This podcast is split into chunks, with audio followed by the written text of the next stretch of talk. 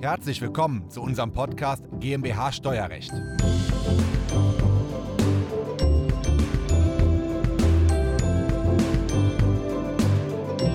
Die meisten Ärzte sind in Deutschland als Einzelunternehmer unterwegs. Natürlich sind sie von der Gewerbesteuer befreit, aber dennoch zahlen sie bei ihren Einkünften bis zu 45 Prozent Reichensteuer in Deutschland plus Solidaritätszuschlag plus Kirchensteuer, also schnell 50 Prozent.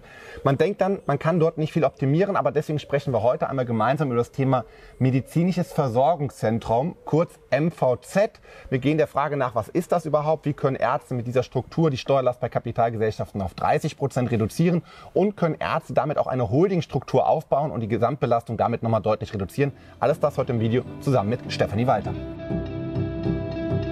Diese Folge ist der Audiomitschnitt unseres YouTube-Videos. Das Video verlinken wir Ihnen in der Beschreibung.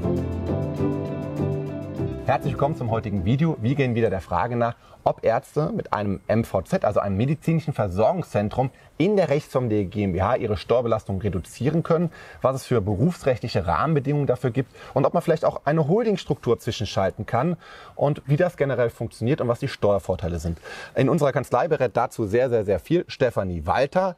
Ähm, sie hat einen betriebswirtschaftlichen Master auf Arzt, anschließend das Steuerberaterexamen und zusätzlich auch noch Fachberaterin für internationales Steuerrecht den Titel erworben. Super, super spannend und Stefanie Walter hat sehr viele Mandanten im Bereich der medizinischen Versorgung, Ärzte, Ärztinnen und ähnliches, ähm, die die Steuerbelastung reduzieren will. Geht das überhaupt?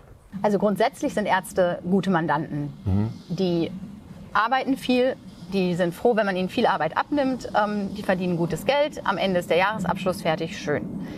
Aber was die Gestaltung angeht und Gestaltungsberatung, sind sie nicht undankbare Mandanten, das will ich gar nicht sagen. Man kommt gar nicht so weit, dass man die beraten könnte, weil die Vorgaben vom Berufsrecht für Ärzte so eng sind und so streng sind. Also als Arzt darf ich keine Leistung als GmbH erbringen, genauso wie ich als Steuerberater auch nicht immer tun und lassen kann, was ich will.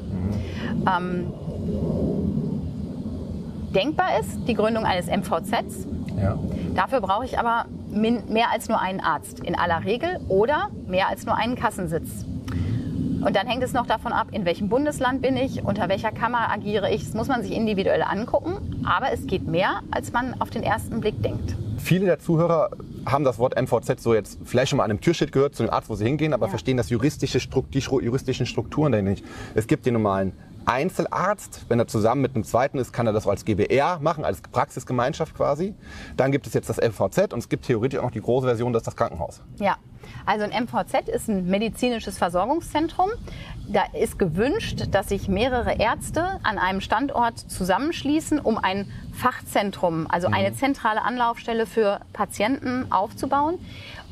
Der Gedanke ist immer, wie heilt und hilft man dem Menschen am besten. Der Gedanke ist nicht, wie schaffe ich für den Arzt eine möglichst günstige steuerliche Situation. Ja. Ich persönlich denke, man sollte aber doch auch dem Arzt keine Situation schaffen, wo er irgendwann kein, keine Lust mehr hat, Geld zu verdienen, mhm. weil er so viel Steuern zahlen muss. Und etwas, was für in anderen Berufsgruppen möglich ist, muss unter Wahrung des äh, Berufsrechts der Ärzte doch auch für Ärzte möglich sein. Mhm. Und dabei kommt das MVZ ins Spiel. Ähm, MVZs können als GmbH gegründet werden und wenn sich mehrere Ärzte einig sind, dann ist auch denkbar, dass sie gemeinsam ein MVZ gründen und schon bin ich aus der Einzelunternehmerschaft, die im mhm. Spitzensteuersatz mit 45 Prozent besteuert wird, raus und stehe im MVZ das maximal mit 30 Prozent besteuert wird. Oder Körperschaftssteuer plus Gewerbesteuer. Mhm. Je nach Gemeinde, kann auch 32 Gemeinde, sein. Köln, genau. Düsseldorf ist bei 32, München äh, bei 33 Prozent. Das hängt dann von ab. Bisschen ländlicher sind wir unter 30 Prozent. Also MVZ ist im Grunde die einzige Möglichkeit, wie ein Einzelunternehmer von der Rechtsform des Einzelunternehmens oder der Personengesellschaft, also in der Regel GBR, rauskommt in die Rechtsform der Kapitalgesellschaft, um ja. dort die niedrigen Steuersätze der Kapitalgesellschaft zu nutzen. Und jetzt wird es noch spannender und das haben die Mandanten, also die Ärzte bei uns in der Tat erkannt, auch bei YouTube, die haben gesagt, oh, Kanzlei Jun macht ja so viel mit Holdingstrukturen. Die wissen jetzt, dass man eine MVZ GmbH gründen kann mit zwei Ärzten. Kann man dann auch eine Holdingstruktur gründen und die Steuervorteile einer Holdingstruktur nutzen? Also die, Fra die Anfragen haben wir sehr, sehr, sehr oft, da beraten wir sehr viel zu und auch schon ausführlich für mehrere Bundesländer geprüft. Ja, genau. Ähm, das geht. Also es ist für Ärzte ein bisschen trickier, kann man, glaube ich, so sagen, als für, für andere Personen oder Berufsgruppen. Hm. Man braucht ein MVZ auch im Hintergrund. Also wenn die ob die GmbH, die tätig ist, ein MVZ ist, dann könnte die Holding ein Krankenhaus sein. Mhm. Ja. Und auch das kann man sich sicherlich gestalten und wenn man bereit ist, ein paar Wege oder ein paar extra Wege zu gehen und sich darüber mal Gedanken zu machen. Das heißt, eine leere Holding GmbH, wie es die meisten Mandanten haben, wo nichts drin geht, geht nicht. Das geht nicht. Ähm, Krankenhaus bedeutet, spontan würde ich sagen, 100 Betten aufwärts.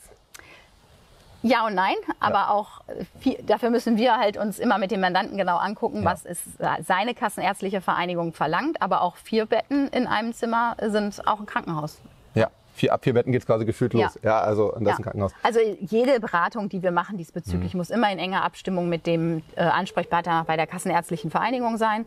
Ähm, aber es geht halt eine ganze Menge mehr, als man denkt, ja. wenn man sagt, oh, geht sowieso alles nicht. Ja, ja.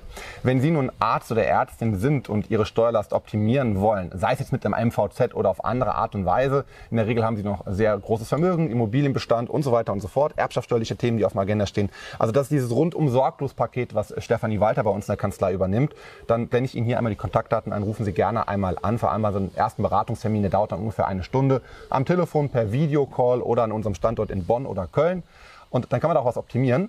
Ähm, Holdingstruktur ist also in der Tat schwierig. Wie kann man dann noch weiter als Arzt die Steuerlast reduzieren? Ja, wer ist schon nur Arzt? Mhm. Also die Ärzte haben in der Regel ja durch ihre ärztliche Tätigkeit schon anderes Vermögen aufgebaut. Da kann ich immer steuerlich optimieren, frei von irgendwelchen Berufsrechten. Immobilien kann man anfangen, frühzeitig zu übertragen. Ähm, dann, wenn ich Vermögen habe, kann ich darüber nachdenken, ob ich nicht schon eine Familienstiftung gründen kann und zu welchem Zeitpunkt. Mal langsam. Also die Immobilien sollte ich an die Kinder nicht vererben oder verschenken, sondern Immobilien ja immer verkaufen, damit die Kinder nochmal komplett neu abschreiben können.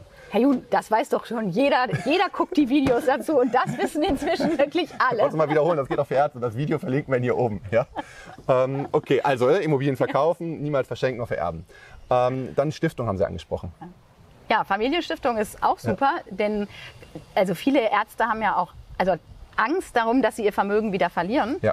Und ähm, wenn etwas in einer Familienstiftung eingebunden ist, wo vielleicht sogar auch die Ehefrau drüber äh, Einfluss drauf hat, dann kann einem das ja nicht mehr weggenommen werden, denn es mhm. gehört ja der Stiftung. Also Vermögensabsicherung und Asset Protection ist ein Thema. Ja. Mhm. Und von der Familienstiftung kann ich dann auch mich selbst, meine Frau und meine Kinder ähm, ähm, begünstigen und absichern. Absolut. Ja. Also was richtig gut auch geht, ist, die, all die Leistungen, die ein Arzt erbringt, die vielleicht frei von ärztlichen Regularien sind, die könnte er ja auch ähm, in, mit einer separaten GmbH und dann vielleicht, wenn das frühzeitig und gut strukturiert, sogar unterhalb einer Familienstiftung als mhm. Tochtergesellschaft einer Familienstiftung erbringen. Ja, und dann, ich erinnere, an das andere Video, wo wir einen Tesla in einer Familienstiftung positioniert haben. Das geht nicht nur für Tesla-Fahrzeuge oder für Autos, sondern das gilt natürlich auch für, für Maschinen. Wenn ich jetzt an Röntgengerät, Röntgengerät denke, kann ich das ja nicht, muss ich das nicht privat kaufen als Arzt oder in meinem Unternehmen. Ja. Das kann ich auch in der Stiftung kaufen oder meine Frau kann es kaufen ja. und dann kann man das vermieten ja. an mein Einzelunternehmen, meine GBR oder mein MVZ. Ja. Da gibt es wahnsinnig viele Gestaltungsmodelle. Das waren jetzt fünf Minuten erster Brainstorming-Effekt bezogen auf ein MVZ, was Sie als Arzt gründen könnten. Das war der Audiomitschnitt unseres YouTube-Videos. Den Link zum vollständigen Video finden Sie in der Beschreibung. Wenn Sie Fragen dazu haben oder einen Beratungstermin vereinbaren wollen, dann rufen Sie gerne bei uns in der Kanzlei einmal an. Unsere Telefonnummer ist die 0221 999 832 11. Wir freuen uns auf Ihren Anruf und wir hören uns im nächsten Podcast wieder.